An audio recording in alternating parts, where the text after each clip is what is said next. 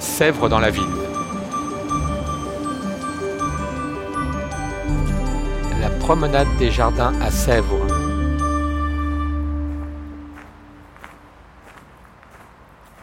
Je suis Valérie Jonca, je travaille à Sèvres depuis 35 ans maintenant. Euh, J'y habite depuis 20 ans. Voilà. Avant, j'habitais euh, pas très loin d'ailleurs, euh, toujours sur cette jolie route qui mène à Versailles.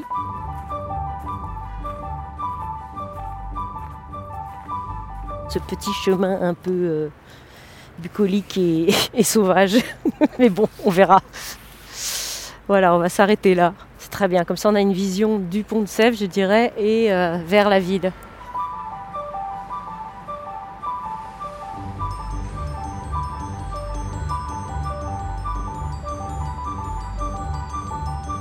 Cette promenade des jardins, euh, elle a l'avantage donc d'accompagner, euh, je dirais, le, passant euh, dans la ville en longeant un lieu assez emblématique de la ville qui est la manufacture de Sèvres aujourd'hui, qui est le long de, la Seine.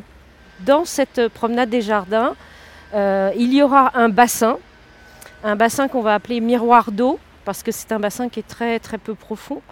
Et euh, ce miroir d'eau va recevoir une œuvre de la manufacture de Sèvres euh, qui, euh, qui a été réfléchie et pensée évidemment avec les acteurs de la ville et les acteurs de la manufacture et qui va représenter une partie, enfin une part des savoir-faire de cette, de cette belle institution.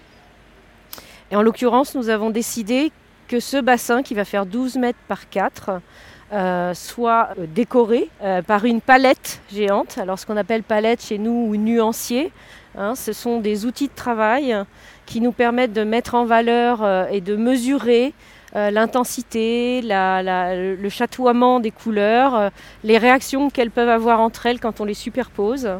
Ce sont des outils de travail essentiels pour tous les artisans céramistes de l'établissement.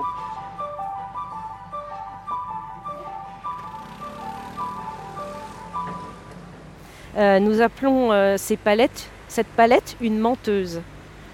Donc c'est le nom qu'on va lui laisser et euh, qui probablement sera le titre indiqué à côté de l'œuvre.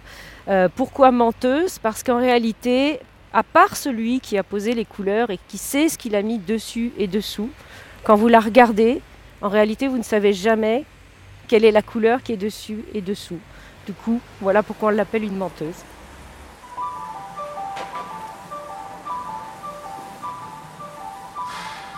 Imaginez-vous une palette géante qui fait euh, 12 mètres de long par 4 de large. C'est un, gigantesque rectangle sur lequel vont être déposées des couleurs sous forme de bandes.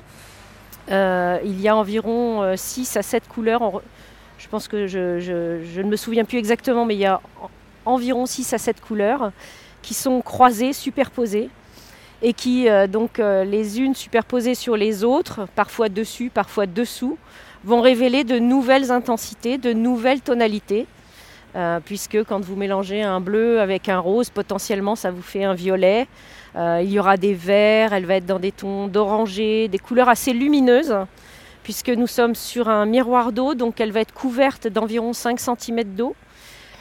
Sur cette surface d'eau, la lumière euh, va apporter des reflets qui vont être liés à la végétation qui va être autour, puisque c'est un espace végétalisé avec des arbres, des fleurs. Euh, et donc, euh, nous avons choisi de- de- de- des couleurs lumineuses et vives, dont le bleu de Sèvres. On retrouvera évidemment cette couleur emblématique de la manufacture, pour que, malgré les effets de lumière, de reflets, etc., ces couleurs puissent transparaître de manière euh, vive sous, sous ce miroir. Cette euh, palette, donc, elle a réalisée dans les ateliers. Elle, euh, elle est actuellement en cours de façonnage. Je vous propose donc d'aller découvrir cette technique de l'émaillage et la décoration de cette palette gigantesque avec Estelle. Allons la rejoindre.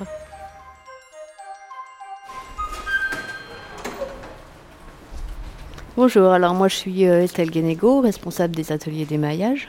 Donc il y a un atelier euh, d'émaillage fabrication où on traite essentiellement les pièces en blanc. donc les assiettes, les tasses, les vases aussi, et un atelier de décoration où là on va traiter euh, un peu plus de vases et des pièces contemporaines. Et là, ça sera des couvertes colorées qu'on va mettre dessus. Alors couvertes colorées ou sous couvertes ou tout ce qui va comporter de la couleur. Donc là, euh, vous voyez toutes les pièces qui sont euh, stockées, qui sont en attente d'émaillage justement. On a également euh, beaucoup de, tessons, de, pièces colorées qui nous servent de palettes. C'est ici que les artistes viennent et choisissent en fait leur fond coloré, leur fond matière, qu'on sera amené à poser par la suite. Donc l'émaillage, lui, consiste à venir déposer une fine couche d'émail, donc du quartz et du feldspath, une couche de verre à la surface du dégourdi, du tesson qui est dégourdi, c'est-à-dire qu'il a cuit une première fois à 980 degrés. Mais c'est pas sa cuisson la plus haute. La cuisson la plus haute, ce sera une fois qu'il aura reçu sa couche d'émail.